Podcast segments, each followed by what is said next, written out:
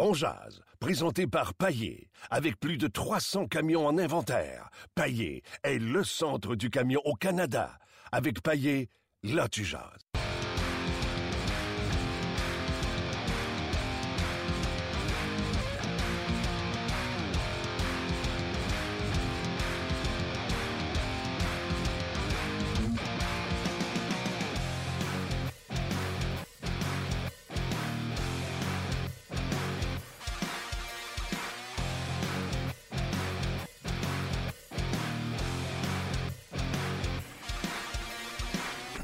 Bonjour et bienvenue à On Jazz, édition du 10 février 2017. Mon nom est Martin Lemay en direct des studios d'énergie. Pourquoi? Parce que le Canadien était en Arizona hier et ils l'ont emporté face aux euh, Coyotes. 5 euh, à 4 en prolongation. Pas facile, mais le Canadien l'a emporté et c'était le fun de voir un Max Pacioretty aussi euh, non seulement engagé, mais dominant c'est ce qui était Max Pacioretty hier dans ce match-là. Euh, dominant. Quatre points. Et non seulement par les points, mais par sa présence. Chaque présence que Max Pacioretty faisait sur la patinoire, il a été dominant. Aujourd'hui, on a une grosse émission. Pas un, pas deux, pas trois. On a décidé d'avoir quatre invités. On a François Gagnon qui, malgré la maladie, sera avec nous. On parlait avec Stéphane Fizet de gardien de but. On va parler avec David Perron, qui est euh, présentement en journée de congé avant son match contre le Canadien de Montréal demain. Et on va parler avec Stéphane Leroux. On va revenir justement sur ce repêchage de 2007-là. Max Pacioretty qui a marqué son 200e euh, but cette semaine. Et David Perron qui est également dans ce même repêchage. Euh, Luc Danseau, salut. Salut Martin. Comment vas-tu? Je suis en train de faire deux choses en même temps. On, va avoir François en ligne. que ça va bien, toi? Ça va super bien. Super, good. T'es content du match hier? Euh, en deux temps, je te dirais, de la misère un peu à rester euh, éveillé. Et euh, par la suite, je sais pas, milieu de deuxième, quand que ça a commencé à débouler cette affaire-là, je suis jamais sommeillé dans mon divan depuis jusqu'à la fin, jusqu'à minuit moins 10, jusqu'à temps que ça se termine. C'est ça, j'ai vu ton, ton tweet, là, bonne nuit, là, je pense que t'as pas dormi longtemps. non, 4 heures. Mais c'est pas grave, quand il se passe des choses comme ça, c'est intéressant à regarder le match, en tout cas pas mal plus que celui de l'Avalanche du Colorado. François Gagnon, salut! Bonjour. Comment vas-tu? Comment ça? 4 heures, c'est pas long. C'est une longue nuit de sommeil, ça, 4 heures. ouais. OK, c'est correct. Je vais le prendre. Euh, écoute, euh, non, hier, le Canadien, euh, puis tu sais, le, thème qu'on mettait sur la page Facebook de On Jazz, c'était euh, Patriotin Gold Game, Carey Price une moins bonne. Ben, je suis entièrement d'accord avec ça. Puis, puis j'irais j'essaierai de trouver un qualificatif encore plus élogieux pour Paturity parce que, écoute, certainement cette année, puis je me demande s'il a déjà joué un plus gros match que ça, compte tenu de l'importance de la partie. Pas de l'importance parce que l'adversaire était redoutable, mais l'importance parce qu'il fallait pas que le Canadien gaspille un deuxième match supposément facile en ligne. Après le gaspillage de mardi à Denver, il fallait que le Canadien gagne. Pacioretty a pris les moyens en début de match avec ses compagnons de trio. C'est eux qui ont donné le ton. Euh, je dois dire que le trio de la première présence a été bonne, mais Pacioretty, c'est son trio qui a marqué le but. Il a continué. Puis quand la catastrophe est arrivée en deuxième, euh, là, c'est drôle, hein? Euh, je sais pas quelle, est, a été, quelle a été ta réaction ou la réaction des gens qui, qui nous écoutent. J'imagine que la réaction première, c'est de dire « Oh non, pas encore ». Puis là, moi, j'ai dit, ah, parfait. Là, j'ai dit, là, je voulais voir vraiment là, qui est-ce qui allait se lever, qui est-ce qui allait s'écraser. Et puis Pat hier, a prouvé, euh, pas, que j'avais des doutes, là, mais il a prouvé hors de tout doute ses capacités de leader parce que euh, il a pris son rôle au sérieux. Et je suis entièrement d'accord avec ton gros match. Moi, je dirais très, très gros match, un match capital pour lui, un match de capitaine mais je suis aussi entièrement d'accord avec les doutes associés à la performance de Carey Price hier soir. Oui, j'ai parlé, euh, tu disais le mot, il euh, faut prendre les bons mots. J'ai dit que il était dominant. il avait l'air d'un adulte parmi des enfants à un certain moment donné dans ses performances. Ah, il a, tout pris. Il a tout pris sur ses épaules. Et c'est ça que tu veux voir. C'est ce que tu veux voir d'un leader. Et, euh, c'est comme si, peu importe l'issue du match hier, c'est comme si Patriotty avait dit bon, c'est ça va être de ma faute. Si on perd, c'est de ma faute. Si on gagne, ça va être de la faute du club, mais c'est moi qui vais avoir donné le ton. Et c'est ce que je m'attends d'un vrai leader. Euh, tu as raison de le mentionner. On va parler dans quelques instants avec Stéphane Fizet de Gardien But, mais je veux quand même t'entendre sur le sujet. Hier, j'ai fait remarquer euh, ce matin à Marc Denis, puis j'en ai parlé à TSN 690. Carey Price euh, s'est fait bousculer, s'est fait rentrer dedans, disons-le, par... Euh, comment c'était J'oublie le nom du joueur de l'Arizona qui a tenté de contourner Emlyn. Pied devant encore une fois. Et par la suite, trois buts, dont le troisième, on a vu un Carey Price se redresser et perdre la trajectoire de la rondelle puis laisser un filet désert. Puis sur le jeu, c'est Emeline puis Weber qui sont là, puis il n'y a rien qui se passe. Que ce soit accidentel ou que ce soit volontaire, je le dis, je le répète, tu peux pas laisser ces abus-là sur ton gardien de but. Non, mais ça, je suis d'accord avec toi. Tu dois le protéger. Puis euh, surtout avec euh, un duo comme euh, Emeline et Weber, tu as avec ce duo-là probablement les deux défenseurs, même plus que défenseurs, les deux joueurs qui vont asséner les plus le plus de mise en échec du côté du Canadien. C'est à eux qu'incombe le travail de protéger Carey Price. Ça, je suis d'accord avec toi là-dessus, 100%. Maintenant, un gardien de but doit prendre des responsabilités. je suis content que tu parles à, Stéphane tantôt parce que euh, moi, quand je regarde Carey Price en ce moment, euh, je me pose plein de questions. Euh, il y a des questions au niveau technique que je peux pas répondre, qu'un gardien d'expérience comme Stéphane peut répondre, un gars qui a été là-dedans peut répondre. Moi, moi, là, les deux buts, celui où il se redresse, puis il se lève, puis il pense que la rondelle est à gauche alors qu'elle est à droite, et euh, le but où il essaye d'harponner la rondelle, puis euh, qu'elle passe par-dessus lui pour niveler les chances en fin de match, ça, c'est des buts qui m'inquiètent personnellement, parce que euh, je me dis, oups, il y a un manque de concentration, ou en tout cas, ça me donne l'impression qu'il y a un manque de concentration. Et c'est ça que j'ai hâte d'entendre Stéphane parler tantôt c'est je ne comprends pas là. Euh, moi, il n'y a personne qui va me faire croire que Carey Price est fatigué. Là. C'est bien beau la Coupe du Monde. est-ce qu'il y a eu un match difficile à la Coupe du Monde pour Carey Price et l'équipe canadienne? M'excuse, moi j'étais à Toronto, là, puis quand le Canada jouait peu importe contre qui, euh, c'était des bâillements, là. Je veux dire, on avait on espérait un grand match contre la Russie. Euh, m'a dire une chose, euh, ça n'a pas été un si grand match que ça les meilleurs matchs qu'on a eus avec la Coupe du Monde, les matchs les plus intéressants, c'est des matchs qui euh, impliquaient l'équipe des jeunes ou l'équipe de l'équipe de l'Europe. Et puis l'équipe de l'Europe, c'est parce qu'elle fermait le jeu euh, qu'elle s'est donné des chances de gagner. Donc, il n'y a pas eu de grand, grand match difficile pour Carey Price. Euh, c'est pas les dix minutes qui étaient les joueurs à Los Angeles pour le match des étoiles qui vont l'avoir épuisé. Il est allé et il est revenu de Los Angeles en Von avec chez Weber, avec Michel Terrien, avec le propriétaire de l'équipe. Euh, il y avait sa femme avec lui, il y avait ses enfants, sa fille. Euh, les enfants des Weber étaient là aussi. C'était une balade là, dans un avion de luxe. Là c'est pas comme avoir fait la file pendant quatre heures aux douanes et à la sécurité, puis d'être assis en classe sardine à manger euh, un, sandwich qui est froide, là. Euh, moi, j'accepte plus les les les, euh, les motifs de fatigue. Puis au contraire, je me demande si ce gars-là est pas trop est pas trop protégé, s'il devrait pas aller plus souvent devant le filet. Puis euh, je sais pas ce que Stéphane Fizan pensera, mais je suis sûr que tu vas y poser la question. Oui, j'ai hâte de poser la question. Tu sais, Marc Denis, ce matin, euh, je parlais avec lui sur les ondes d'énergie le matin, puis il me disait que lui, il, achète ça. Là, ce, ce gars-là, il est à l'entraînement depuis août pour la Coupe du Monde, euh, qu'il n'a pas eu de break, que c'est strike, donc c'est plus certainement plus une fatigue mentale qui a besoin de prendre un break. Pas gardien but de la Ligue nationale de moi, François, mais j'étais un petit peu plus de ton euh, de ton avis à dire, tu sais, à m'emmener, là, t'es un joueur professionnel, t'es dans la fleur de l'âge, euh, tu, tu, veux dire, là, euh, les statistiques de Price ne sont pas éloquentes, puis euh, moi, je veux pas lui donner d'excuses, je dis qu'il faut le protéger. Euh, J'ai trouvé qu'il avait été craintif sur le troisième but, par de se faire frapper, mais de là à lui donner tous les, euh, tous les excuses avec la, fatigue, je suis pas d'accord non plus. Non, non, mais comprends-moi bien, je peux accepter la fatigue mentale puis la fatigue physique à un moment donné. Regarde, moi, je suis frappé par une grippe depuis mercredi. Je veux dire, euh, quelqu'un dirait Hey, batte-toi le derrière, Gagnon, puis va travailler, puis je dirais Je comprends que tu me dises ça, mais, euh, mais, mais je suis croche, là, tu sais.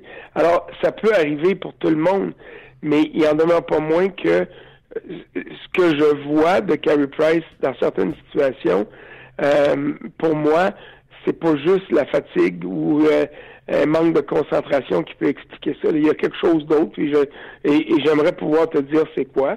Euh, il y a un mot qui me vient à la tête, puis j'ose pas le dire parce que pour moi, c'est euh, un mot qui va pas euh, de pair avec les performances de Carey Price, mais en ce moment, je le trouve un petit peu nonchalant. Et puis ça, c'est il y a toujours eu une aisance devant son but, un calme, des fois un calme désarmant, mais là, on est rendu juste à une petite étape de plus qui est de la nonchalance, puis ça, j'aime pas ça. hier, oui, Paturity, oui, Price. Mais moi, j'ai dit ça euh, ce matin, puis euh, tu me diras, ouais, c'était la même chose. Le Canadien a battu le 29e club de la Ligue nationale de hockey avec deux trios, puis c'est tout. Le quatrième trio, je l'ai dit hier, je t'en ai parlé avec toi, le Canadien a besoin d'un quatrième trio. Le trio de McCarron, mis à part la deuxième partie de la deuxième période qui n'ont pas joué à cause des pénalités, ils ont été efficaces dans ce qu'on leur demande, c'est-à-dire amener la rondelle en zone adverse, de mettre de la pression. Mais les deux autres trios étaient euh, pas là. Markov a été bon. Patrin, j'ai adoré sa, sa, partie. Ça se résume à peu près à ça, le match d'hier. Ben, t'as raison, mais, le premier trio a vraiment tellement été dominant ah que c'est lui qui c'est lui qui a attiré toute l'attention. Le trio de Plekanec, en passant, moi j'étais content de, de, Plekanec avec ses coéquipiers-là, là, euh, ses compagnons de trio-là. Euh, il a bien amorcé le match, mais après ça, il a été dans l'ombre. Tout ce que les autres ont fait, à part le quatrième qui a brassé un petit peu, puis t'as raison, puis c'est parfait. Euh, c'est un mandat qu'on veut leur donner. C'est un mandat que le ce trio-là doit assumer et il l'a très bien fait. Euh, mais hier, je te dis, euh, je regardais, je regardais ce match-là, puis j'étais, j'étais obnubilé par le premier trio. Fait que, est-ce que ce sont les deuxièmes et troisièmes qui ont rien fait, ou c'est le premier qui n'a tellement fait que on a été, on a été vraiment attiré par lui? C'est peut-être sans doute un mélange des deux là. Euh, mais tu as raison de le souligner. Si le Canadien a pu gagner, et même difficilement, on va s'entendre, ça s'est rendu en, prolongation contre le 29e trio, c'est parce que le, le, le, premier, le 29e club, c'est parce que le premier trio du Canadien a fait la différence. Mais si le Canadien avait affronté les Capitals de Washington hier soir, il n'aurait pas gagné. Alors, on, OK, on va, on va commencer à marcher avant de courir. Le Canadien avait perdu quatre en ligne. Il était important qu'il gagne, peu importe la manière, peu importe contre qui il joue. Entièrement d'accord. Maintenant, il faut bâtir là-dessus. Puis il y a deux autres grosses parties qui s'en viennent. Saint-Louis, euh, qui est un, bon club de hockey. Boston, qui était surprenant hier. On a, dans un match où il s'est marqué neuf buts, euh, ils ont doublé l'adversaire. Tant mieux pour Bruce Cassidy. Euh, peut-être que les Blues vont être sur une lancée quand le Canadien va les visiter dimanche. Mais ce que je disais pour les matchs de mardi et jeudi, alors que je disais que c'était des points euh, que le Canadien ne pouvait pas perdre, se devait de gagner, mais je vais te dire la même chose pour la fin de semaine. Ça doit être deux meilleurs clubs, entre guillemets, avec Saint-Louis et Boston. Il faut que le Canadien gagne ces deux matchs-là, absolument. Sinon, il va juste continuer à être un bon petit club de 500. On prend les moyens pour gagner ici, on trouve des moyens pour perdre là-bas. Et ça, c'est pas vrai qu'à ce temps-ci de la saison, on peut se satisfaire de ça. Statu quo demain, tu gardes le même aliment? Euh, oui, oui. Euh, je te dirais, ma logique à moi, et, puis euh, remarque que c'est la mienne, puis c'est pas celle du Canadien de toute évidence. J'aimerais mieux voir euh, j'aimerais mieux voir Carey Price dimanche contre Boston parce que c'est un club de mon association. Donc les points que je donne si euh, j'en perds me font doublement mal. Alors, c'est pour cette raison-là que je mettrais Montoya contre Saint-Louis et Price contre Boston. Mais à domicile, un samedi, euh, j'ai l'impression que le Canadien ferait jamais l'affront à ses partisans euh, de mettre Montoya dans cette situation-là. Euh, je peux comprendre au niveau marketing, je comprends pas au niveau sportif, mais dans le fond, si c'était rien de moi, ce serait Price samedi puis Price dimanche de toute manière. OK. Euh, garde, je veux pas abuser de ta santé fragile. Euh, je t'avais promis 10 minutes. Alors, on a fait 10 minutes. Je veux que tu te reposes bien. Hier, en plus, j'ai vu ton tweet comme quoi que tu prenais congé de Twitter hier en raison de la maladie. Fait que, ah, écoute, j'ai essayé de me s'installer devant l'ordinateur, puis euh, l'ordinateur, il s'est quasiment fermé lui-même. Alors, je m'excuse tout le monde. C'est c'est rare que ça arrive, mais j'ai tiré à plug hier, puis j'essaie de tirer à plug aujourd'hui pour être mieux capable de la rebrancher, puis de la rebrancher sur le 220 demain. Lâche pas, puis on se reparle euh, la semaine prochaine. C'est pas dans ma nature de lâcher. Je Salut, sais, lâche pas, bye. C'était euh, François Gagnon. Puis, euh, je vous l'ai dit, on va parler également avec Stéphane Fizet et David Perron. David Perron qui est en ville. journée de congé des Blues de Saint-Louis aujourd'hui qui joueront contre le Canadien demain. Donc, David est avec sa famille. Il va nous raconter ça, comment il a appris sa, sa- sa journée de congé. Matt qui écrit Price, une mauvaise partie. OK, mais pour une fois, l'attaque gagne un match. C'est vrai que ça fait longtemps que c'était pas arrivé. Pacioretty s'est levé comme un vrai, mais Karen et Carr font vraiment euh, du bon travail au sein du quatrième trio. Puis il rajoute Dernan n'a plus sa place si on est pour l'utiliser sur le quatrième trio. Puis Flynn, c'est un 13e attaquant. Euh, un autre euh, gros élément de l'attaque, et ça change le portrait du CH là, si jamais il se passe quelque chose là, au niveau des transactions, mais c'est le commentaire de Matt. Mais c'est vrai que ça faisait longtemps bon. que l'attaque avait pas. euh, Ben, l'attaque a fait gagner beaucoup de matchs pour le Canadien récemment parce que Carey Price n'a pas des chiffres intéressants depuis un bon moment. Oui, je comprends. Mais l'attaque était en panne, puis il a raison de le mentionner. Puis hier, euh, que Max Pacioretty a pris le, le taureau par les cornes. Le taureau par les cornes. Il y a. euh, La il- misère à le dire. hein. Ouais, ça n'a pas été C'est ça que facile. tu dire. hein. Ouais. Il y a Yvan qui dit le langage corporel de Price est encore plus inquiétant que ses performances. Il dit euh, un peu ce que François disait tantôt. Là, il, il a l'impression que il challenge pas assez les lancers puis il est un petit peu affreux techniquement. Je sais pas si c'est la même vision. Euh, oui, absolument. Techniquement, ce n'est rien à comparer avec ce qu'on a vu de Carey Price dans le passé, mais on va en parler avec un vrai expert. Stéphane Fizet, salut. Salut, ça va bien? Ça va bien, toi? Oui, ça va bien aussi. Ouais, Stéphane, euh, mon premier commentaire, c'est celui-ci, puis je veux t'entendre, toi, gardien de but. Hier, encore une fois, on a frappé Carey Price, les patins en premier, et par la suite, trois buts dans le troisième que tu as vu, où Carey Price se redresse alors que le trafic s'en vient vers lui, mais finalement, la rondelle ne se rend jamais, puis un filet désert pour, euh, l'adversaire. Euh, c'est un geste, ça, où le gardien pense vraiment que le trafic s'en va vers lui, puis il a voulu se protéger. Je ne veux pas dire que Price a peur dans son filet, mais il était craintif sur ce jeu-là. Est-ce que tu es d'accord avec cet énoncé-là et est-ce que tu, as remarqué la même chose? Euh, oui, oui, je suis d'accord. Euh, sur, ce jeu-là, oui, il a peut-être eu peur de se faire taper, mais je pense aussi peut-être que euh, a complètement anticipé un autre jeu qui, allait se passer puis tout ça. Là. Mais c'est sûr et certain que là, quand les commence à être craintif de le filet, puis il commence à être tanné aussi de, de se faire toujours euh, foncer dedans, comme qu'on pourrait dire, là, par, euh, par les joueurs de- des autres équipes. Oui, exactement. Et là, euh, je veux ton expérience de joueur, puis je le sais qu'on est rendu en 2017. Là. Je suis peut-être un dinosaure déjà à mon, à mon jeune âge.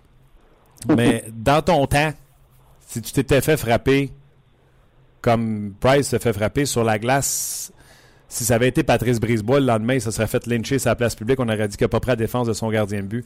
Tu sais, un gars dans le visage, un fais pas ça, mon grand. Il n'y a rien eu et c'était Shea Weber et Emeline sa patinoire. Est-ce que c'est que le hockey qui est rendu comme ça ou tu penses qu'encore aujourd'hui, ça se fait pas de pas prendre soin de ton gardien? Euh, je dirais que c'est un peu un mélange des deux.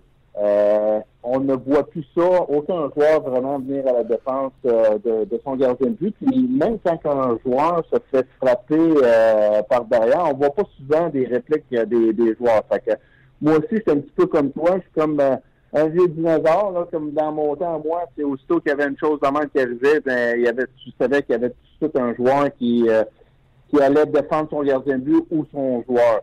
Mais maintenant, dans le hockey, ces choses-là, on les voit plus.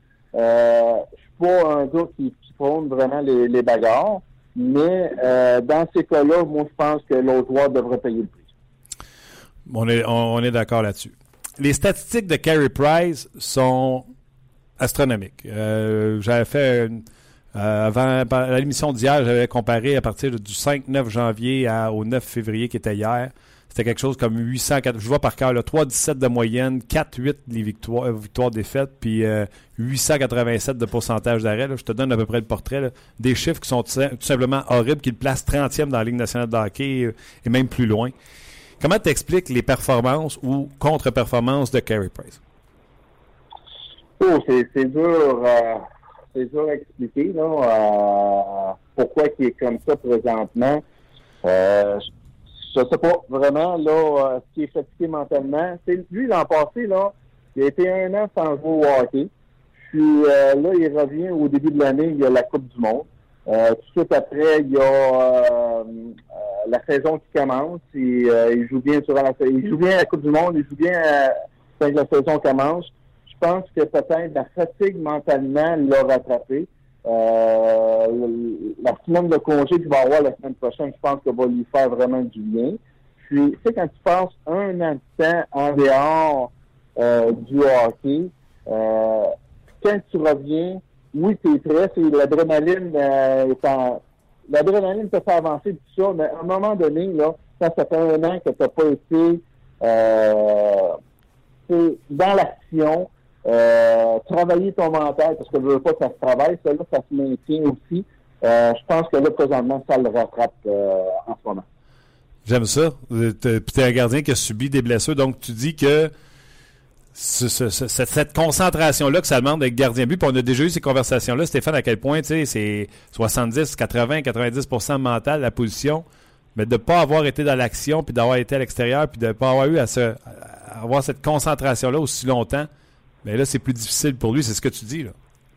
Oui, c'est en plein ça. Euh, euh, je veux pas ça se travaille, ça se maintient, cette concentration-là, puis être un an au complet sans euh, la maintenir, sans travailler là-dessus. Là, présentement, moi, je pense, puis je suis peut-être complètement dans le champ, mais je pense que peut-être mentalement, présentement, il est fatigué justement en cause de ça. il a été un an, là, sans, sans avoir d'action absolument rien, là. Puis là, du jour au lendemain, c'est à tous les jours, tu es sur la glace, à tous les jours. Euh, c'est un joueur, c'est le joueur le plus important dans l'équipe. faut qu'il performe, il y a de la pression et tout ça. Euh, je pense que ça le rattrape présentement. Ouais, OK. Est-ce que tu as confiance qu'après une pause d'une semaine, cinq jours, euh, ce sera suffisant pour qu'on revoie le Carey Price des beaux jours? Moi, je pense que oui.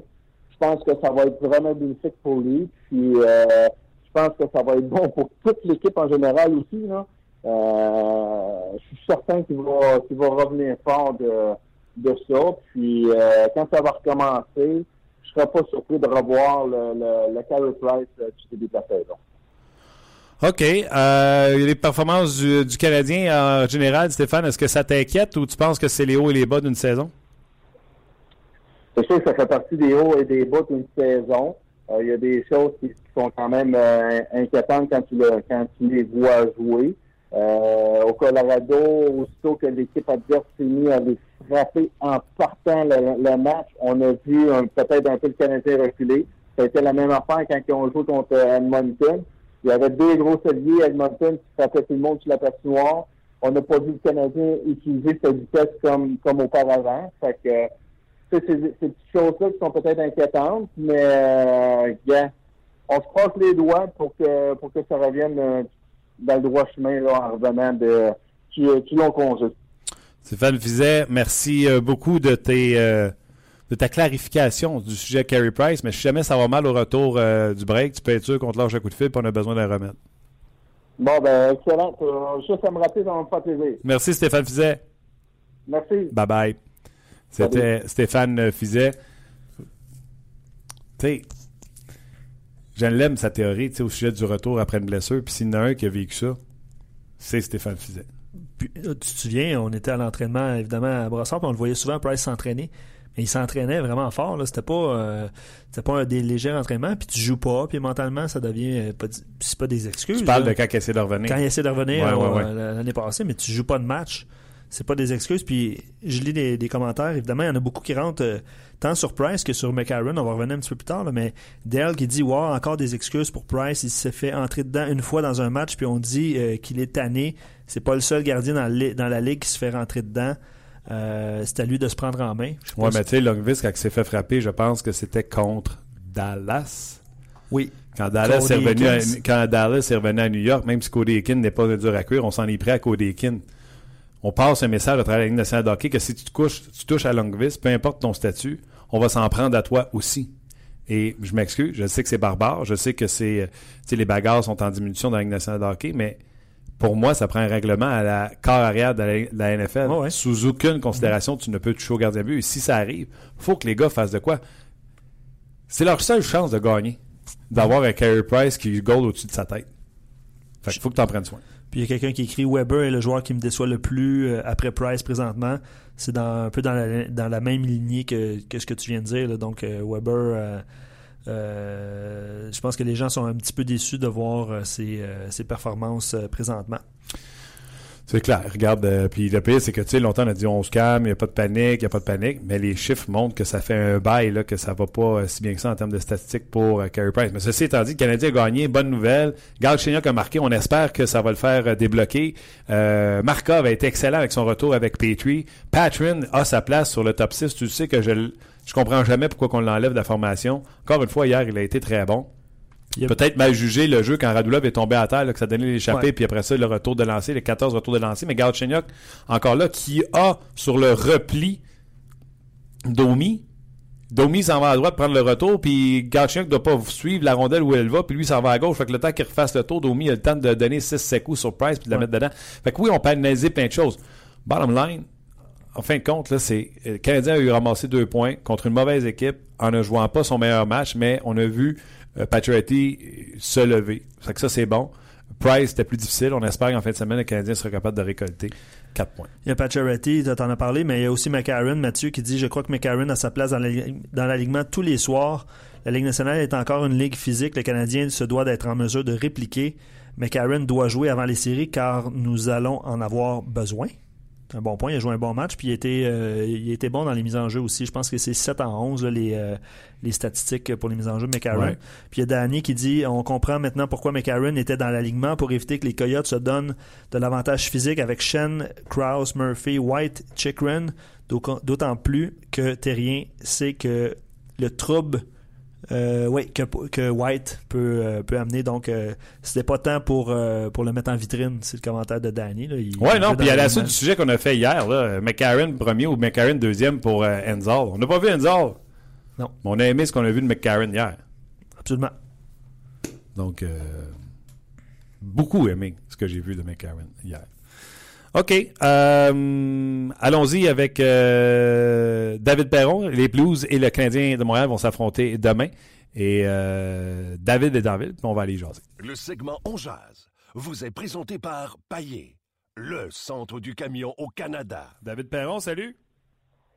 Salut, ça va bien? Moi, ça va très bien toi-même? Ouais, excellent. Doit aller bien quand on vient d'avoir une fiche de 4 et 1 avec euh, l'arrivée du nouveau coach. Ben effectivement, c'est sûr que ça nous a amené une nouvelle énergie, puis on espère que ça, euh, ça va continuer. Toi aussi, euh, ça va bien. 3 points dans les 5 matchs, plus 6. euh, tu joues soit 23 ou 25 présences par, par match. T'aimes ton utilisation avec le nouvel entraîneur? Ça a-tu changé versus qu'est-ce que tu faisais avec Hitchcock? Ben, la chose qui a changé, c'est que Tarasenko va pas mal avec le Terra. Puis euh, là, ça fait quelques matchs a mis Tarasenko avec Stastny et Sting.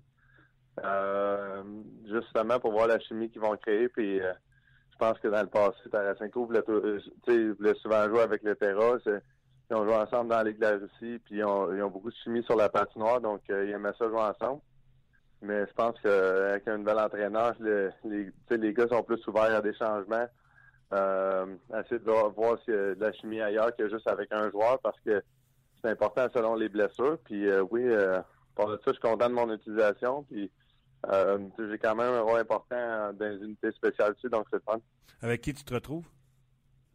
Euh, ben justement, j'ai joué avec le Terra puis euh, Agostino. il était rappelé des ligues mineures là, avec la blessure de Robbie et Fabry qui vont ra- rater le, reste de la saison. Euh, puis euh, c'est le, premier marqueur de, la Ligue américaine. Donc euh, c'est quand même un, un excellent joueur de hockey. Euh, mais là, justement, hier, Stasny s'est blessé durant le match. Il n'a pas fini la partie. Donc j'ai hâte de voir euh, qu'est-ce qui va se passer pour les, prochains jours. Les, je sais pas trop euh, c'était quoi sa blessure. Moi, j'avais juste hâte d'arriver à Montréal. Donc, euh, on va voir dans, les prochains jours. Oui, c'était une de mes questions. Stasny qui s'est coincé le patin. Je pense que c'était avec, pas certain, je pense que c'est Kadri. Puis il a fait un petit peu le Bambi. N'est pas revenu au jeu. Fabry, fini pour la saison. Ça, c'est un coup dur pour vous autres? Effectivement. C'est un, un jeune qui a énormément de talent, qui amène beaucoup d'énergie. Puis, euh, euh, il est travaillant là, sur la rondelle là, pour créer des, des, opportunités offensives. Là, euh, je te dirais c'est un de nos meilleurs dans notre équipe de, ce côté-là. Euh, puis aussi, euh, à cet âge-là, qu'est-ce qui est plate, c'est l'expérience de jouer dans les, dans les, matchs là, de fin de saison, justement, même pour se battre pour les séries, euh, jouer dans les séries. C'est sûr qu'il y a eu des très bons euh, très bons playoffs l'année passée, mais euh, année après année, tu prends plus d'expérience, donc c'est sûr que c'est, de valeur pour lui de ce côté-là. Euh, par, par, contre, ça permet à d'autres de faire leur entrée. Euh, vous avez décidé de donner une volée au sénateur d'Ottawa 6 à 0 et euh, tu es avec Lettera sur la patinoire pour le premier but en carrière de Barbachev.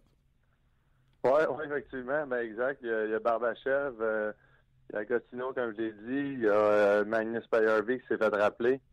Euh, donc, il y a beaucoup de compétition pour les, gars qui se battent pour rester dans l'alignement aussi avec Yakupa et Yassin que pour le moment ne joue pas les matchs. Donc, euh, c'est sûr qu'avec une blessure comme Stasny, ça, va donner encore plus d'opportunités à, d'autres joueurs. Puis euh, tant mieux pour Barbachev. Je pense que l'année passée, il y avait une saison difficile dans la Ligue américaine. Puis cette année, très, très bonne saison. Donc, on est content de voir son succès. Dis-moi la vérité, là, quand il y a un jeune qui arrive comme ça puis qui marque son premier but, on a tout le temps l'impression que vous êtes surexcité pour l'équipe, que vous êtes content pour lui, puis c'est le tirage de pipe, puis c'est la rondelle officielle avec le tape dessus. Ça vous fait vraiment, euh, vraiment une excitation, puis ça vous fait vraiment plaisir quand ça arrive, cette affaire-là. -là, c'est pas, pas faké, ça. Ben non, ben non, c'est pas faké. Puis je pense que ça nous, rappelle, un peu nos, propres souvenirs, euh, soit notre premier match ou, euh, comme tu as dit, le premier but. Puis je pense que c'est tout le temps important de voir des moments de même. Ça nous rappelle à quel point on est chanceux comme moi, ça fait 10 ans dans la ligue, des choses de même. Puis euh, à quel point que chaque jour, ça passe vite. Euh, année après année, passe vite. Puis euh, on veut jouer le plus longtemps possible. Mike Yo, je regardais les vidéos sur votre site. Mike Yo a reçu la rondelle du match après sa première victoire avec vous autres. Donc, ce que je comprends, c'est qu'il y en a qui donnent une ceinture de lutte, il y en a qui donnent un casque de pompier. Vous autres, il y a une rondelle pour le joueur du match. Je présume, c'est comme ça que ça marche dans votre vestiaire? Oui, exactement. C'est, on a simplifié ça. Là. Ah il n'y a pas de budget? Dans le passé, il y avait différentes choses que les Blues ont fait, euh, comme les autres équipes. Puis nous autres, on a simplifié ça. On prend la rondelle euh, sur la patinoire quand on gagne le match, puis on, le donne à quelqu'un. Ou ça va arriver d'un fois que l'autre équipe va prendre la rondelle, puis ils vont la garder. Puis honnêtement, ça ne nous stresse pas pendant tout. On va juste euh, prendre une autre rondelle, puis on, va la donner à... ben, dans le fond, c'est la personne qui était joueur du match va la donner à, l'autre gars après, donc après une victoire. Donc, puis on essaie de, de changer. C'est pas tout le temps, euh, exemple, parce que Tarasenko, il y a deux buts, ça veut pas dire que ça va être nécessairement lui qui, qui va l'avoir. Justement, euh, à Ottawa, ça avait été Barbachev. Donc, euh, on essaie de, changer ça pour inclure tout le monde. C'est peu de budget qui fait que vous êtes avec une rondelle au lieu d'une ceinture de lutte ou quelque chose de même? non, je pense que... Non, honnêtement, je, je sais pas la raison parce que j'étais pas là l'année passée quand ils ont commencé à faire ça. Euh, mais j'aime ça. Je pense qu'à un, certain point, ça devient ça devient quasiment exagéré. quand on est rendu à maintenant à Edmonton, on avait une veste d'armée ou un casque d'armée, des choses de même. Je trouve qu'à un certain point, il faut pas oublier que c'est juste une game de hockey. Puis oui, c'est c'est un peu une guerre sur, la patinoire, mais on, est loin de on est loin d'être en Irak ou des places de Non, je suis d'accord avec toi. T'as-tu vu, euh, tu as fait une coupe d'équipe, t'as-tu vu des choses le fun qui se donnaient après les matchs? Tu partout pareil? Euh, ben non, mais il y a des équipes qui le font pas vraiment jusqu'à temps que les, matchs plus importants, comme on peut dire, qui s'en viennent le mois de mars, euh, avril, puis les séries. Donc euh, c'est différent un peu partout. Il y a des matchs, il y a des équipes qui font rien pantoute. Euh, en dire, ça change pas grand chose en bout de ligne. je pense à Pittsburgh, une que jamais on avait un on avait un casse puis on mettait le numéro du joueur avec un collant qui avait été joueur du match, puis on les accumulait jusqu'à la fin de la saison. C'était pas ça. Ça, c'est cool. Euh, Martin Brodeur, euh, depuis euh, qui est arrivé, l'impression que les gardiens de but ça va bien. Hutton en a fait un. Allen en barre dans le filet en fait un lui aussi. Est-ce qu'on peut dire qu'il a un impact direct sur les performances de vos gardiens de but? ben, clairement, là, mais je pense pas que c'est Jim Corsi qui était là avant. C'est un, excellent coach de gardien de but aussi. Puis euh, il travaille extrêmement fort avec les cas. Euh, c'est sûr que Martin, par contre, il y a, un impact là, sa prestance. Euh, je pense qu'il a ramené un peu l'instinct des goalers. Il, sait un peu comment encore plus que ça marche évidemment, quand c'est le plus meilleur gardien de tous les temps avec Patrick Roy. Donc pense qu'il y, a, certains petits détails de la game que juste on dirait les gars même peuvent comprendre puis euh, te faire sentir bien dans le filet. Puis je pense que c'est ça qui a ramené le, feeling à Jake, qui a ramené le feeling à, Carter. Puis évidemment, on espère que ça va continuer parce que quand ça allait un peu moins bien pour nos gardiens, évidemment, il y a des matchs qu'on jouait très bien. Puis euh, on n'avait pas tout le temps les arrêts. Donc euh, mais pour le moment, là, Jake, il a, gardé je dirais les, deux, trois, quatre dernières parties qu'il a jouées, c'est, exceptionnel comment il a joué. Six buts à vos cinq derniers matchs pour les gens qui ne savaient pas, donc c'est, vraiment des statistiques euh, plus euh, qu'intéressantes. Euh, on va rester dans les stades, David. Connais-tu les tiennes en carrière? C'est quoi ta fiche? Euh, de points? Oui. Non. Ben, je sais que j'ai eu 350 points récemment, là, mais je me rappelle pas à partir de là, c'est, c'est quoi, là? David Perron, 625 matchs en carrière, 152 buts, 210 passes, 362 points. Ce qui te place au septième rang du repêchage de 2007, autant pour les buts que pour les pointeurs. C'est pas banal. J'ai regardé cette statistique-là parce que Pacioretty a marqué son 200e but euh, euh, cette semaine et ça le mettait au troisième rang des buteurs. Fait que Je crime, je vais aller voir euh, David Perron. Tu es en bonne compagnie, tu es devant de, très bons joueurs. C'est quand même une statistique le fun de savoir que dans ton année de repêchage, tu es le septième meilleur joueur de cette année-là en termes de points. Ah, c'est, cool. Pour vrai, euh, c'est pas de quoi qu'on va regarder régulièrement ces choses-là. J'en avais déjà entendu parler, c'est sûr. Euh, mais non, c'est, intéressant. Puis, quand, comme je le mentionnais là, euh, tantôt là, avec Barbachel, ça rappelle tellement de souvenirs. là, la journée du repêchage, c'était à Columbus pour nous autres. Euh, juste avant d'être repêché 26e, puis là, d'être, dit 7e rang? Septième, oui. Ça? Ouais, c'est ça, quand, d'être- d'être septième pour le moment, là, c'est, c'est, vraiment plaisant, puis en espérant de, rester là, puis peut-être même continuer de monter euh, avec les années. Puis euh, je suis certain qu'il y a des gars qui ont commencé peut-être une, deux saisons après moi, qui sont en train de me pousser dans le dos, donc je vais essayer de continuer du mieux que je peux. C'est ça. Mais il y a des gars, tu sais, exemple, comme euh, tes meilleurs buteurs que Voracek. Il y a des gros noms que tu t'avances, mettons, en termes de buts ou en termes de points. Je trouvais ça super le fun de le mentionner. Est-ce que tu. puis Tu sais, c'est des objectifs autant de longévité parce que si tu joues longtemps dans la nationale de hockey, tu vas marquer des points, tu sais. Est-ce que tu te fais des Ouais. objectifs de dire ça serait le fun d'avoir une carrière de 300 buts, ça serait le fun d'avoir une carrière de 500, 600 points? T'as-tu déjà pensé à ces genres d'affaires-là? Ben, ouais, c'est ça. Je pense que l'objectif, là, le, le, le plus grand rêve, si tu veux, pour commencer, là, c'est vraiment d'atteindre 1000 matchs à jouer. Ah oui. Puis à partir de là, ben, comme tu l'as dit, le reste va un peu suivre. Là, Euh, je pense que de plus en plus, on en regarde moins les statistiques, les joueurs. C'est plus la façon que tu joues. euh, Est-ce que tu amènes une bonne impact au match? Puis, euh, tu sais, comme tout le reste va suivre. Qu'est-ce qui est de valeur pour moi, c'est quand j'ai manqué une centaine, ben, je pense à 97 parties de suite, là, quand j'ai eu une commotion, il y a 5-6 ans. Oui. Tu sais, ça, ça m'a affecté quand même. Là. Je serais, à- je serais en, en haut de 700 matchs. Avec la première saison, j'ai été 20 matchs que j'ai pas joué. Euh, été anti-scratch. Puis l'année passée, je pense que j'ai manqué une quinzaine de parties avec une blessure à l'épaule. Donc, euh, tu regardes ça, c'est environ 150 parties que j'aurais. J'atteindrais quasiment 800 matchs bientôt. Mais je pense que tout le monde euh, deal avec les, les blessures à un certain moment. Puis justement, les gars qui atteignent 1000 matchs, c'est vraiment le, commitment, la passion puis le travail qu'ils ont fait pour rester en santé puis euh, avec des bonnes performances. Je pensais pas te poser cette question-là, mais je t'écoute, puis euh, il y a quelque chose qui me vient en tête, David, puis euh, je, mets des gants blancs. C'est pas si délicat que ça, mais je mets quand même des gants de la façon dont je la pose la question. Tu as un début de carrière sur les chapeaux d'eau avec les Blues de Saint-Louis. Est-ce qu'il t'arrive des fois de penser que s'il n'y a pas eu cette Christie de commotion cérébrale-là, comment les choses se seraient déroulées? Euh, ouais, c'est sûr je- que j'avais trouvé de valeur sur cette saison-là. J'avais commencé, j'avais 5 buts en 10 matchs. Euh, je jouais pas loin de 20 minutes par match sur, le premier trio avec Baquet Sochi. Notre, euh, notre équipe était premier de la Ligue nationale.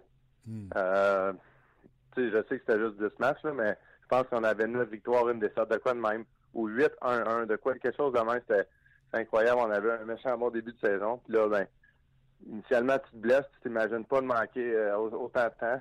Je me dis, OK, je manque un mois, exemple, puis je vais revenir. Après ça, tu rendu à deux mois, trois mois, quatre mois, là, tu te rends compte que probablement tu reviendras pas à cette saison-là. Là, euh, non seulement ça, mais tu, je pouvais pas m'entraîner au courant de l'été. J'arrive au mois d'août, puis j'avais encore rien fait. C'est là réellement que j'ai commencé à euh, tranquillement, pas vite revenir, faire de l'exercice, euh, aller marcher, aller sur la patinoire avec mes amis bien relax, ces choses de même, puis tranquillement, pas vite, apprendre le beat. Euh, je suis revenu le 3 décembre, donc j'avais manqué le camp d'entraînement complet. Je n'étais même pas allé à Saint-Louis, j'étais resté à Sherbrooke pour m'entraîner. L'équipe m'avait donné la permission, puis c'est sûr que c'est décevant de ce côté-là, mais qu'est-ce que je suis content, c'est que des fois, il y a des gars qui euh, vont revenir, ils changent un peu leur style de jeu, mais moi, je te dirais que j'ai, pas changé grand-chose. Euh, Je me suis adapté. Il y a certaines petites choses, c'est sûr que euh, des fois, des mises en échec, ça fait rien de, les prendre. Tu fais un jeu un petit peu plus rapidement, mais je te dirais que j'étais encore le même joueur. Puis euh, pe- peut-être je serais meilleur, mais j'essaie de pas regarder euh, de ce côté-là. C'est un deux ans, dans le fond, que tu manques, parce que quand tu commences la saison en décembre, tu es tellement en retard sur les autres. C'est, un- deux grosses saisons que, que, tu as manqué là. Euh, ben, juste pour rajouter deux secondes, qu'est-ce qui est intéressant, c'est que ce saison-là, ça a été une de mes meilleures. J'ai quand même eu, je pense, 42 points en 57 matchs. Puis 21 euh, buts, 21 passes. Puis au travers de ces points-là, qu'est-ce qui avait été encore plus intéressant, c'est que j'ai tout le temps un joueur que je vais, je partir sur un, stretch comme en ce moment. Là. J'ai pas marqué de but depuis euh, quelques temps, mais j'ai beaucoup de passes. Puis ça m'a amené, ça va être le contraire. Cette saison, c'est ça, c'était ça qui est arrivé là. Euh, j'avais, je pense, j'avais genre 3 buts, 17 passes ou quelque chose de même. C'était ridicule. Puis, regarde, j'ai fini la saison 21 buts, 21 passes. Ah ouais. J'avais été sur un stretch, euh, je pense, les 30 derniers matchs, j'avais eu 17 buts. Puis, tu sais, c'est des choses de même j'ai tout le temps été quand même constant de ce côté-là. Puis euh, c'était quand même intéressant cette saison-là, comment c'est arrivé. Peux-tu me raconter, demain, c'est un match le fun pour toi, je présume, tu affrontes le Canadien de Montréal. Hier, si vous étiez à Toronto, victoire de 2-1 en prolongation, tu peux-tu me raconter la vie de David Perron à partir que la cloche a sonné hier pour la fin du match? Oui, exactement. C'est intéressant, ça. Euh, mais après le match, euh, évidemment, content d'avoir la victoire. Puis, euh, prends ma douche, tout ça. Je suis dans la douche, là, je me dis, d'un coup qu'on n'aurait pas une journée de congé de même vu que ça avait trois victoires de suite. On a accordé un but en trois matchs. Euh, on a eu un day off à Toronto, puis on a joué une très bonne partie hier. On a pas eu, eu pas loin de 50 lancers au filet. Puis là, je suis dans l'avion, un de mes bons chums, euh, Petrangelo, qui est capitaine, là, je le niaisais, je disais là, euh, on va à Montréal, tu vas travailler pas un day off tout avec l'entraîneur. On riait tout ça. Puis là, on arrive dans l'autobus, puis il demande à parler au capitaine. Fait que là, en en revenant, je OK, on va pratiquer demain, tu sais, c'est sûr, peu importe. Le Pétrin me dit là, tu peux aller chez vous. Là, j'étais content d'avoir une journée de congé. Donc, euh, un matin, euh, ma mère est venue me chercher à, l'hôtel à Montréal. Puis, euh, j'étais arrivé à Sherbrooke vers 9 h. Je vais, passer euh, du temps avec ma famille. Donc, c'est vraiment fun. Est-ce que tu est venu te chercher à l'hôtel où est-ce que toute l'équipe reste? Est-ce que tu as une heure qu'il faut que tu rentres ce soir, étant donné que demain, c'est jour de match? Oui, exactement. Je vais dans le fond, je suis à Sherbrooke en ce moment, puis je vais aller à, ma maison tantôt à Magog. Euh, je vais souper sûrement à Magog, euh, qui a un petit restaurant quelque part que je vais souvent l'été.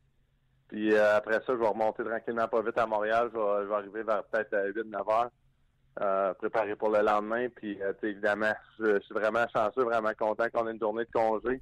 Mais c'est sûr qu'à partir que je vais arriver à l'hôtel ce soir, je vais tourner mon focus sur le match de demain puis jouer une bonne performance. Encore spécial, David, euh, même si ça fait 625 matchs, tu joues dans une nationale c'est encore spécial de venir jouer à Montréal? Oui, incroyable. Ça ne changera pas, ça. Puis, euh, je suis pas tout le temps content de mes performances, on dirait, euh, justement, à Montréal, parce que j'ai tout le temps une petite nervosité que j'ai pas ailleurs. Mais tranquillement, pas vite, cette nervosité-là s'en va, on dirait. Plus que je joue de match. Surtout depuis que j'ai joué à Pittsburgh, on jouait trois fois environ par année à, à Montréal, deux fois une fois, deux fois à Pittsburgh. Donc, on, on dit que la nervosité, s'est en allé, puis je suis de jouer plus ma game. Euh, tandis que quand, avec Saint-Louis, au début, on jouait une fois par saison, des fois une fois ou deux saisons. Euh, dans ces années-là, avec la C2, c'était différent. Donc, euh, euh, j'ai hâte de voir demain. J'espère que, que je vais bien me sentir. Good. La semaine prochaine, on va pouvoir parler de ta bye week qui s'en vient, mais déjà, avez-vous des. Commencez-vous à y penser ou vous essayez de dire, hey, on, on a trois, quatre matchs à jouer d'ici ce temps-là, cinq matchs, faut pas penser à la bye week? On pense pas à ça pour le moment. Je pense qu'avec le nouvel entraîneur, on est focusé sur euh, euh, une journée à la fois. Puis euh, je pense que c'est la raison, honnêtement, qu'on a réussi à avoir trois bonnes performances de suite. Puis on va essayer de continuer de même. puis on, va se focuser là-dessus, mais qu'on arrive plus proche de là. Une dernière petite rapide, puis elle aussi, elle risque de revenir d'ici la date limite des transactions. Kirk s'est fait interroger dans le vestiaire au sujet de son avenir. Les agent libre sans compensation, même chose pour Patrick Berglund. Et là, les, rumeurs ne veulent pas nécessairement qu'il soit échangé, mais que les Blues ne veulent pas perdre un joueur comme ils l'ont fait en passant pendant Bacchus pour rien. Est-ce que ça, c'est quelque chose qu'on discute ou euh, ça peut déranger l'équipe ou les gars n'en parlent pas? Comment ça fonctionne? on n'en parle pas vraiment. Je pense que c'est. on laisse ça aux médias, puis vous autres, c'est votre travail. C'est normal. Euh, les, journalistes vont l'approcher, vont lui en parler, mais en même temps, de notre côté, euh, qui est dans notre équipe pour le moment. Puis je pense que Berglund est un peu chanceux parce que Sharenka, c'est un plus gros nom. Puis euh, en ce moment, tout le monde parle de lui, parle un petit peu moins de Berglund. Donc euh, c'est une bonne chose pour lui. En ce moment, il y a, un bon stretch, il score beaucoup de buts importants pour nous autres. Euh, puis Kirk, ben, il fait, un très bon travail de, en tout cas, il nous en parle pas, puis ça, ça paraît pas trop tôt dans son jeu, dans, sa personnalité pour le moment, qu'il y a des bonnes chances qu'il se fasse échanger. Puis Euh, évidemment qu'avec la blessure de, de Fabry, les mauvaises performances qu'on avait, euh, ça allait encore plus euh, accentuer ça. Donc, j'ai hâte de voir. Là, on, on joue un peu mieux ces temps-ci, voir si euh, ça change les plans de notre directeur gérant. Oui, c'est fait. Tu vois, un 4-1, puis vous êtes troisième de la division, donc vous n'êtes même plus dans, la, dans le meilleur deuxième. David, c'est une journée de congé, tu l'expliques à tout le monde, puis tu prends la peine quand même de nous parler. Je l'apprécie énormément. Amuse-toi dans ton match de demain contre le Canadien, puis on se reparle la semaine prochaine. Yes, merci beaucoup. À la semaine prochaine. Voilà, c'était euh, David Perron à qui on a pu euh, parler un peu plus tôt. euh, David qui profite d'une journée de congé à Sherbrooke. Tu l'as connu, toi, lui, Stéphane Roux, salut? Pas longtemps. Non? Je l'ai pas connu longtemps dans la Ligue junior majeure du Québec. C'est une question que je pourrais demander à m'emmener, mais ça, je comptais à Luc après l'entrevue. Raconte donc, là, parce que lui, il n'a pas commencé junior majeur. Absolument pas. Parce que c'était pas étonnant, il voulait sortir son stock de hockey. Premièrement, à 16 ans, il n'a pas joué pour les cantonniers de Magog. Il jouait pour les Toros de Fleurimont, euh, Midget 2B ou Midget 2C. Écoute, je pense qu'il a compté 100 buts là, en 30 matchs, quelque chose comme ça. Ça n'a pas fonctionné au Midget 3A. Donc, l'année d'après, il s'est retrouvé avec les Panthères de Saint-Jérôme dans la Ligue junior 3A du Québec à 17 ans. Euh, les Maniacs de Lewiston et Clément Jaudoin lui ont donné une chance à 18 ans de venir jouer. Et là, il n'a pas été repêché son année après les Panthers de Saint- après les Panthères de Saint-Jérôme parce qu'évidemment, on le connaissait, mais on n'était pas trop sûr, tu sais. Mais l'histoire, que je disais là, qui s'était fait chicaner, c'était avec les Panthères de Saint-Jérôme. Ouais. Il voulait sortir ses patins de là pour aller jouer au hockey avec ses chums, puis ses glaces extérieures, puis les Panthères voulaient pas. Ça, ça se peut. J'ai, euh, je me souviens pas nécessairement de celui-là. Moi, je l'ai connu avec les Maniacs de Lewiston en 18, à 18 ans. Clément Jaudoin était son entraîneur-chef et c'est là que ça a fait ça pour lui. Et c'est un gars qui, après le repêchage de 2006, aurait pu être sélectionné en septième ronde, sixième, septième ronde, après son, sa saison avec les Panthères de Saint-Jérôme, mais personne ne l'a choisi. Et l'année d'après, ça a coûté un choix de première ronde aux Blues de Saint-Louis pour le réclamer, euh, c'est quoi, 26e, je pense. Euh, c'est un gars qui a passé sous le radar de tout le monde, dans le fond, là, après son année de 17 ans. Et là, surprise, à 19 ans, il joue dans la Ligue nationale. Il a fait le saut tout de suite à 19 ans. Alors là, tu te dis, tabarnouche, on aurait pu le repêcher en septième ronde il y a deux ans. On l'a pas pris. Il sort en première ronde l'année d'après à 18 et à 19, il est dans la Ligue nationale. Et nous, les Canadiens, on y avait repêché, on y avait préféré Max Pacioretty à l'époque. Et tu te souviens, dans une autre vie, on faisait de la radio ensemble, puis on en avait beaucoup parlé de ça. Puis euh, moi, j'étais de ceux qui s'étaient un peu insurgés. Évidemment, on connaissait pas beaucoup Pacioretty. RDS, je suis chanceux, j'ai la chance d'aller voir les jeunes euh, de l'Organisation du Canadien. J'avais fait un voyage à Michigan pour aller voir trois espoirs du Canadien. David Fisher, on n'en parlera pas. Non. Euh, Ryan McDonough, on en a parlé. Puis Max Pacioretty. Pacioretty jouait les deux matchs de la fin de semaine, un contre Fisher, un contre euh, McDonough. Et j'étais revenu de voir, tu m'avais posé la question en ondes. C'est quoi, je me souviens même du reportage, de, Ouais. du décor qu'il y avait autour de toi Ouais. pendant que tu faisais ton... euh, Ouais, et tu m'avais reposé la question en ondes, je t'avais dit, Martin, c'est quoi, je suis plus aussi sûr que le Canadien s'est trompé à propos de Pacioretty. Puis, tu sais, les gens, tu veux que ça aille vite, là? Qu'est-ce qu'il y a un Québécois qui joue dans la Ligue nationale à 19 ans, puis je veux pas décrier David Perron, c'est un excellent joueur de hockey. Puis nous, on prend un Américain, puis il est pas là encore, puis ça a pris du temps avant qu'il arrive, là. Il y a, il y quoi, 150 matchs de moins de jouer que que Pacioretty, que Perron. Aujourd'hui, on, on, fera- on ferait pas l'échange un pour un, je pense, Pacioretty contre Perron, euh, sans rien enlever à nouveau à David, là. Non, non, non. Ben, tu sais, David Perron, il est content d'où c'est ce qu'il disait tantôt Ouais. d'entre eux, parce que je disais, Pacioretty a marqué son 200e, mais tu sais, malgré tout, puis lui, euh, c'est ce qu'on parlait tantôt, manqué deux saisons. là. Il se fait Ouais. geler en début de saison, puis c'est ce qu'il dit. Il dit, j'avais 5 buts en 10 games, euh, j'avais presque un point par match. Puis il a perdu toute Ouais. cette année-là Ouais. et il est revenu seulement en décembre suivant. Fait que tu sais qu'est-ce que ça fait quand tu manques le camp d'entraînement puis début de saison? Fait que pour lui, c'est comme s'il venait de manquer deux saisons. Et malgré tout, il est septième de ce repêchage-là. C'est Ouais. ce que je lui disais tantôt, puis c'est pour ça que je t'en jase. Il est septième derrière Pacioretty, entre autres. Il est septième pour les buts et septième pour les points. Mais tu sais, comme pour Ouais. les buts, il est en avant de Voracek, par exemple. Ouais. Fait qu'il y a des joueurs... Tu sais, c'est sûr là, qu'il n'y a pas les points de, de Pacioretty. C'est 537 matchs pour Pacioretty et 625 pour C'est euh, ça. Perron. Mais entre autres, c'est c'est la blessure, mais c'est aussi le fait qu'il est arrivé dans la Ligue nationale avant. Il est arrivé dans la Ligue nationale, quoi, deux ans, deux ans et demi avant Pacioretty comme il faut, là. Alors, mais aujourd'hui, je pense qu'on est obligé de dire que le Canadien, dans ce dossier-là, là, celui-là seulement, on partira pas là-dessus, là, mais dans celui-là, je pense qu'on a fait le bon choix avec Pacioretty. Ouais, McDonough aussi avait été un, un- un bon choix, puis on Qu'on se, souvienne, qu'on se souvienne, cette année-là, euh, McDonough a sorti 12e. Le Canadien ne pensait pas qu'il était pour être là. Il devait sortir dans les 4-5 premiers, McDonough, puis c'est les Kings de Los Angeles qui avaient repêché euh, euh, défenseur. euh, quatrième au total. Ouais, aide-moi, là, il est rendu avec les Islanders, je pense, maintenant. Là. Puis, euh, c'est lui qui, qui avait un petit peu mélangé tout le monde, ce qui a fait que McDonough a glissé jusqu'au 12e rang. Et là, Pacioretty est sorti 22, et là, Subban est sorti Eke, Thomas Eke. Thomas Eke. Ouais, c'est ça. Et euh, bon. est sorti 42. Alors, mais je pense que cette année-là, si le Canadien, si McDonough sort à son endroit comme prévu, probablement que le 12e au total, c'est Pacioretty, puis le 22e au total, c'est Subban. Fort probablement. Patrick Kane, James Van Rimsdijk, Ouais. que les livres sont eux pour euh, Chen. Chen. Ouais. D'après moi, on fait une bonne transaction là. Brian Burke. Carl Thuris, et là, ça se garde. Thomas Hickey, Carl Asner, Sam Gagné, Ouais.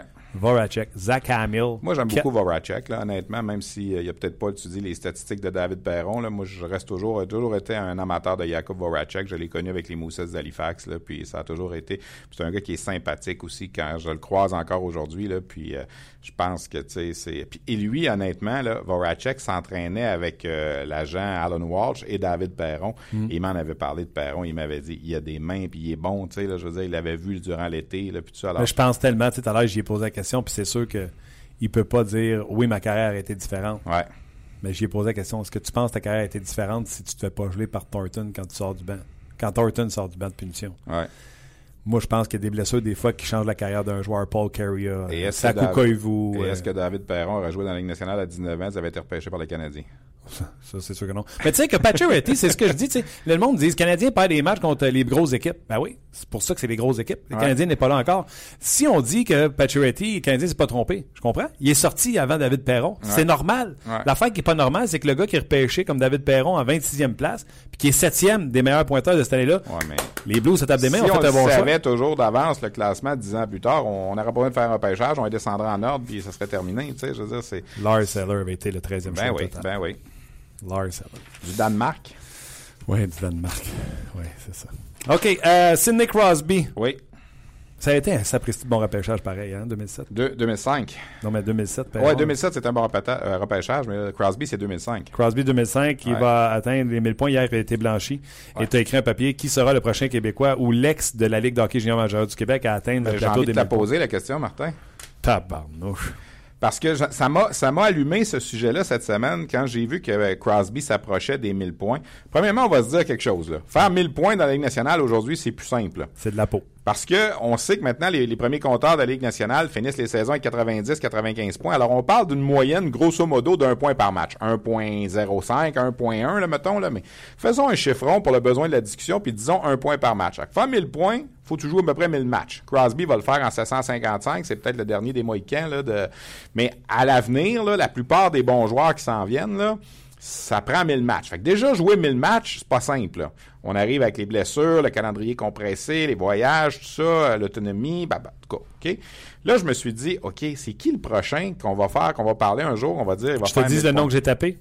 Ouais, Patrice Bergeron, il se rendra pas. 651 D'après points. moi, il se rendra pas. euh, 31 ans. 31 ans, 651 points, souvent affecté par les blessures. C'est possible. Il fait partie de la liste. Écoute, celui qui en a le plus dans le suivant en ce moment, c'est Mike Ribeiro.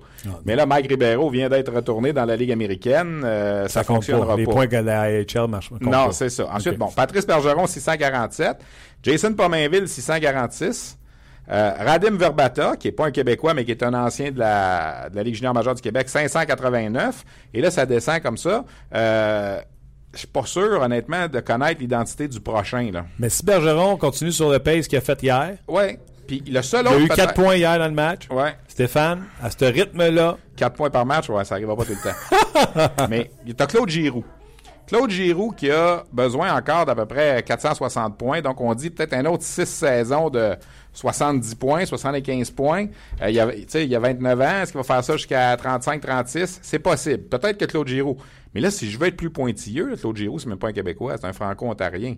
Puis euh, le, le prochain Québécois, pour vrai, là, qui va le faire, là, écoute, est-ce qu'en ce moment, il joue dans la Ligue nationale? OK, je vais te reposer la question. Ouais. Crosby n'est pas québécois non, Non plus, exactement. Donc, qui est le dernier Québécois à avoir... Martin Saint-Louis. OK. Mais c'est pas un produit de la Ligue junior majeure du Québec, mais il l'a fait. OK, qui est le dernier? Pardon? C'est qui le dernier? De la Ligue junior majeure du Québec? Québécois? Euh, je regarde, là, je, je l'ai ici. Là, je, je viens de perdre, euh, en, en te parlant, j'ai perdu euh, ma, ma petite feuille que j'avais, là, mais je vais la retrouver. Excuse-moi. Non, je, tu sais comment ça marche, les téléphones, des fois, t'accroches. Mais, mais moi, ce que je te dis, c'est que peut-être que le prochain qui va faire ça, là, il joue en ce moment Midget 3. Il joue peut-être Pee-Wee B et puis Pee-Wee 2A en ce moment. là, le prochain qui va réussir à Le prochain qui va réussir à atteindre 1000 points un jour, parce qu'on s'entend que c'est pas, euh, c'est pas évident, là, tu sais, de, de le faire. Euh, écoute, les grands, là, les Raymond Bourque, les Mario Lemieux, les Vincent D'Anfos, les Pierre Tur- on, on aura plus, là, on en aura plus beaucoup. Puis on le sait, en plus, on n'arrête pas de le dire à chaque année. Euh, on a de moins en moins de Québécois qui, euh, qui percent, qui se rendent. Euh, Est-ce que le prochain Québécois qui, qui va faire 1000 points dans la Ligue nationale, ou même le prochain LHJMQ, quelqu'un m'a parlé de Nathan McKinnon, tu sais, s'il est bien entouré avec l'Avalanche, mais lui non plus, c'est pas un Québécois. Là, mon article parlait des anciens LHJMQ. Parce que des Québécois qui ont 1000 points, là, il y en a juste 10 dans l'histoire de la Ligue nationale. C'est pas énorme. Alors, ça arrive pas souvent, ça va arriver encore moins souvent. Est-ce que c'est Alexis Lafrenière qui joue Midget 3? Je vais pas y mettre de pression. Non, non. Est-ce que, non, non, mais est-ce que c'est euh, Il est-ce que c'est euh, Mika Paranto qui joue à Tombe 2A en ce moment, qui un jour va faire 1000 points dans la nationale? Peut-être un petit gars qui joue au tournoi Pee-Wee en ce moment, on le sait pas. Mais il reste que c'est une espèce en voie d'extinction. Alors, d'avoir eu la chance de couvrir ici Crosby pendant deux ans à Rimouski, puis de voir comment il est rendu à 1000 points là, en 754 matchs, 755e demain, c'est phénoménal. Ouais, non, c'est extraordinaire, c'est sûr. Euh, OK, euh, Moncton, 17 défaites de suite. Ils vont Écoute, être écoute, à Gatineau ce soir. Je m'en vais à Gatineau ce soir pour le match de des Olympiques. Olympiques. contre les Wildcats de Moncton. Puis euh, c'est rare que je me déplace pour aller voir une équipe perdre. Mais c'est un, peu, un peu ça que je vais faire ce soir. Les Wildcats entreprennent un séjour de trois matchs en trois jours sur la route. Ils n'ont pas gagné depuis le 17 décembre. Alors, ça va faire deux mois la semaine prochaine qu'ils n'ont pas gagné un match. Ils ont décidé, les Wildcats, comme ça se fait dans le hockey junior, d'être vendeurs cette année puis de penser au futur. C'est correct. Mais eux autres, ils ont vendu pas à peu près. Là. Ils ont tout sorti. Dans leur équipe, en ce moment, il leur reste deux joueurs de 20 ans, dont un qui est une recrue de 20 ans. Il va jamais jouer dans la Ligue avant cette année. Un joueur de 19 ans qui est pas un vrai joueur établi de 19 ans qui joue dans la Ligue de façon solide depuis 3-4 ans. Et les autres, des 18, des 17. Et là, ce qui arrive, c'est qu'on perd. On perd, puis on perd. Puis écoute, je veux pas... Je veux pas être méchant, là, mais on est peut-être allé un petit peu trop loin du côté des Wildcats parce que tu veux développer, mais en même temps, il faut que tu gagnes de temps en temps. C'est une bonne organisation. C'est une excellente organisation, les Wildcats de Moncton. Écoute, ça fait deux ans de suite qu'ils sont dans le corridor. Ils n'ont pas gagné. Il y avait Connor Garland, il y avait Ivan Barbachev, dont on parlait avant d'entrer en ondes. Il y avait des bons joueurs. Mais cette année, on a décidé de faire maison nette. Où je veux en venir, c'est qu'il y a deux joueurs dans cette équipe-là qui ont été acquis dans ces transactions-là. Euh, Julien Tessier des Saguenay-Chicoutimi et Francis Thibault qui venait du Titan Acadie Batters. Ces deux bonhommes-là, ils ont 17 matchs de jouer. Tu me vois venir? Ils n'ont pas gagné une encore depuis qu'ils sont avec l'équipe. Il y en a un, Francis Thibault. Écoute, il est moins 30 en 17 matchs. Tu sais, tu veux te développer, là, mais c'est pas facile. Vendredi passé, on a perdu 13 à 2 contre Charlottetown. Il est moins 7 dans le match. Fait que pas Moins évi- 7. moins 7 dans un match, pas évident. Alors là, en fin de semaine, il joue à Gatineau ce soir. Gatineau vient d'en- il vit-tu vraiment une belle expérience junior? lui? ben, pas en ce moment, c'est sûr. On vise des jours meilleurs là, pour euh, 2018, 2019 et 2019, 2020. Mais là, en ce moment, c'est difficile. Le record, pour ceux qui se posent la question, dans la Ligue junior majeure du Québec, c'est 27 défaites de suite. Les Dynamos de Shawinigan en 75-76. Alors là, on est à 17. Puis honnêtement, là, je regarde ça aller, là, puis je me dis, reste combien de matchs à la saison? Ben, il en reste 17-18, là. Ils peuvent, ils peuvent le battre, là. Ils peuvent le battre. Mais parce que je regarde, c'était à la fin. Écoute, il y a deux semaines, deux semaines et demie, un vendredi soir, les remparts sont à Moncton. C'est 4 à 0 pour Moncton. Il reste 10 minutes à jouer. En troisième période. Ils ont donné 4 buts, ils ont perdu en prolongation. Alors, tu sais, quand tu vois qu'il échappe un match comme ça, tu te dis, eh, c'est pas facile. Alors, Darren Rumble, qui est, un, qui est l'entraîneur-chef, qui est un gars fier, je pense qu'on a décidé, là, on est au courant de ce qui se passe en ce moment à Moncton, et c'est sûr qu'eux, ils visent le premier choix au total, mais Ouais. là, ils ont 43% des chances de gagner la loterie. Son dernier, là. Ah, ils vont finir dernier, ça c'est clair. Ils ne rejoindront pas personne. Là. Ils, écoute, ils sont 13-14 points derrière les 17e. Là. Alors, ils ne rejoindront pas personne. Ils vont finir dernier. Ils vont avoir la boule, qu- 43% des chances de gagner le premier choix, qui est un joueur extraordinaire cette année, qui s'appelle Sinon, Alexis sont assurés du Ils deuxième? peuvent descendre jusqu'à troisième. Troisième. Y a-tu trois bons premiers choix? Oui, il y en a trois bons. OK. Ils vont avoir un bon joueur, ça c'est sûr. Mais tu sais, c'est- juste que je me pose des questions un peu sur l'ambiance. Ce que j'ai hâte de voir ce soir, là, je les ai pas vus, ça fait un bout, les Wildcats, là, puis les, je, vais, je vais au match contre Gatineau. Euh, donc, on va regarder ce qui va se passer. Mais tu sais, c'est un peu qu'on se déplace. C'est pas le meilleur match à aller voir ce soir, honnêtement. Non, puis. Gatineau, là, ils ont congédié leur entraîneur il y a pas si longtemps, Ouais. fait que ça doit pas être une équipe d'élite non plus. Non, mais ils ont perdu les deux premiers matchs avec le nouvel entraîneur, puis là, ça fait quatre de suite qu'ils gagnent. Et ils viennent de battre deux puissances de la Ligue, dont les Huskies de Rouen-Noranda hier, les Cataractes de Shawinigan samedi passé. Alors, j'y vais vraiment plus pour aller tâter un peu le pouls là, des, des jeunes des Wildcats, puis on va parler de ça à- au 5 à 7 ce soir notamment. Donc, à ne pas manquer. Stéphane, un gros merci de t'être déplacé dans notre humble studio. Je te laisse en terminant.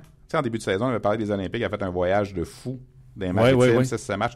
Les Screaming Eagles du Cap-Breton partent la même chose ce soir. Ils jouent six matchs en huit jours, mais ils sont venus en avion au moins, de Sydney à- au Québec à Montréal en avion. Et là, ils vont se déplacer en autobus. Ça commence ce soir à Sherbrooke, à Victo dimanche, à Québec mardi, Shawinigan mercredi. Ils vont aller finir ça en Abitibi deux matchs euh, vendredi, samedi prochain et ils vont repartir en avion. Ça fait plus de kilomètres que ce que Gatineau a fait en début de saison, mais au moins ils viennent puis ils repartent en avion. Tu sais, ils se promènent en autobus dans le milieu. C'est pour ça que la Ligue a accepté, je présume? La Ligue a accepté, mais je suis pas sûr que l'an prochain, ces voyages-là vont revenir, comme Gatineau a en début de saison, parce que ça a été un peu catastrophique comme expérience. Mais il reste que c'est du stock. Six matchs pour les, les Screaming Eagles qui luttent en ce moment pour garder l'avantage de l'Atlas en série. Ça va être intéressant de, de suivre ce voyage-là qui commence à se voir pour eux aussi. On va te suivre au 5 à 7 sûr, puis euh, il va sûrement avoir un reportage de destruction ou de... Ben, il va y avoir des images du match de ce soir. J'ai l'impression que ça risque de finir pas mal à pas gros. Si jamais des gens dans la région de Montréal veulent voir, demain ils sont à Boisbriand, les Wildcats. OK. Alors, ce sera pas facile non plus. Ça sera pas facile de non plus. OK, Stéphane, un gros merci, puis... Euh... Vendredi prochain, Ouais. Alexandre Degg, honoré à Victoriaville. On va parler de ça, c'est sûr. Et on retire son chandail vendredi prochain à Victoriaville. Hey, Alexandre Beck. Quand il était repêché, tu sais, j'avais ma petite lover de 18 ans, là. Puis elle le trouvait de son goût. Dès lors, j'ai commencé à pas l'aimer. pourtant, avec toi, elle n'aurait pas dû regarder ailleurs. T'es fin, Stéphane. Je vais te donner un 5 Salut, on en reparle la semaine prochaine. Yes, on s'en parle la semaine prochaine. Un gros merci. Euh, Luc, sûrement, bye Stéphane. Les gens, les gens disaient McKinnon là, par rapport à ce que vous parliez tantôt. Puis euh, il y a le nom de Pierre-Luc Dubois. Euh, Pierre-Luc Dubois, il, se- il fera jamais un point par match. C'est ça. Il fera pas. Ouais, c'est ça. Il faut qu'il joue. euh, il faudrait qu'il joue 1500 matchs là, pour faire 1000 points. À un moment donné, euh, ça fait du, ça fait, ça fait du match. On verra, on verra, il a raison. Ça fait du match. 180 matchs euh, x 2 fait 1600, fait que c'est quasiment jouer 20 ans. Là, pour Ouais. avoir 1500. Ah, avec sûr. les blessures et tout, et tout, et tout. Tu sais, juste euh, derrière Crosby, là, j'étais dans le repêchage. Là, papier. Ouais, vas-y. Juste dans le repêchage, Crosby, euh, évidemment, qui est, je veux dire, c'est phénoménal. là. C'est Bobby Ryan, comme deuxième choix. Euh, je pense qu'il atteint. Ah oui, l'année pas le 600 2005, tu parles, oui, avec Sidney Crosby, puis Price 5e, puis 11e, euh, Andy Peter. Mais, Ouais, ouais, ouais, ouais. Ça, on en a parlé déjà. euh, En de long ce- et en de ce- large. De ce repêchage-là. Ouais. Euh, je te laisse ça qu'il y a une couple de commentaires. Ben oui, absolument. Vas-y, vas-y, a- honnêtement, il y en a eu beaucoup. Puis euh, j'ai l'impression qu'on a, on a des, euh, des nouveaux auditeurs depuis, euh, depuis quelques semaines. Puis Bonjour, on est bonjour. vraiment, vra- vraiment content que, que vous partagiez. Euh, Il y en a qui écrivent, euh, puis que j'avais jamais vu, mais qui nous disent Hey, J'écoute votre podcast, euh, je suis accroché le midi, tout ça. Euh, je sais qu'il y en a qui nous écoutent, qui nous écrivent pas. Puis euh, on vous salue aussi. Là, Mais tu sais, écrivez-nous. On est content de, de savoir oui, que, ben oui. que vous êtes là. Est-ce que vous aimez, est-ce que vous aimez moins? Euh, Il y a Rick euh, qui disait que, lui, il est persuadé qu'il y a un problème dans la chambre. Euh, Bryce Weber ne joue pas bien depuis deux semaines. Puis là, il dit, j'aimerais ça que vous, fa- vous fassiez un- une émission sur le sujet. Puis j'ai répondu, c'est dur, on n'est on n'est pas dans la chambre. Mais je comprends, je comprends son point de vue, je comprends sa question. Je sais qu'il y a des intervenants qui nous parlent, qui, qui côtoient un peu le Canadien, mais tu sais, c'est. On le saura jamais. Tu sais, ben, à 24 CH. De ce qu'on voit, ouais. ben, C'est ça. Ben, tu sais, euh, c'est le Canadien quand même qui décide de qu'est-ce qui reste puis de qu'est-ce qui reste pas dans, dans, dans, dans cette affaire-là. Ben c'est ça. ça va, c'est dur de faire une, émission là-dessus. Euh, je te lis euh, un commentaire par rapport à. Excuse-moi, excuse-moi, c'est parce que ça vient de descendre. Tu sais, vous parliez de repêchage, vous parliez de Marc Bergevin tantôt. Euh, Il y a euh, Boxster qui dit certains semblent croire que sous euh, Bergevin, le Canadien repêche mal. Là, Stéphane est parti, là, mais en 2012, Bergevin Galchenyuk en première ronde meilleur joueur du repêchage depuis ce temps-là. Je pense à 190 points.